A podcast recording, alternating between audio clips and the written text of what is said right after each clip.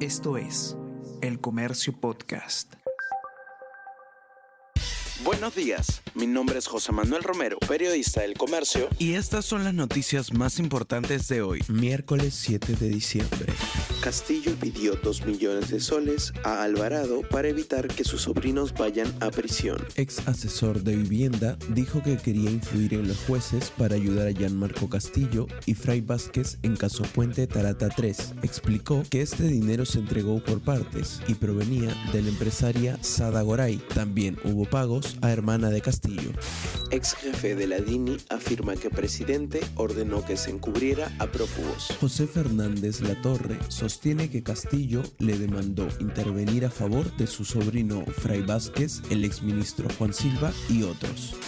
La oposición espera que las últimas revelaciones definan la vacancia. Oposición espera que recientes revelaciones inclinen finalmente la balanza a favor. Emisarios del Ejecutivo y de Dina Boluarte, según fuentes de El Comercio, han mapeado escenarios. Ministros irán este miércoles al Pleno. Justicia Argentina dicta seis años de prisión para Cristina Fernández por fraude y corrupción. La vicepresidenta de Argentina fue hallada culpable de fraude y corrupción durante el tiempo en que No irá a la cárcel debido a sus fueros y podrá postular a cargos públicos mientras dure la apelación. Marruecos da la sorpresa y enfrentará a Portugal en cuartos.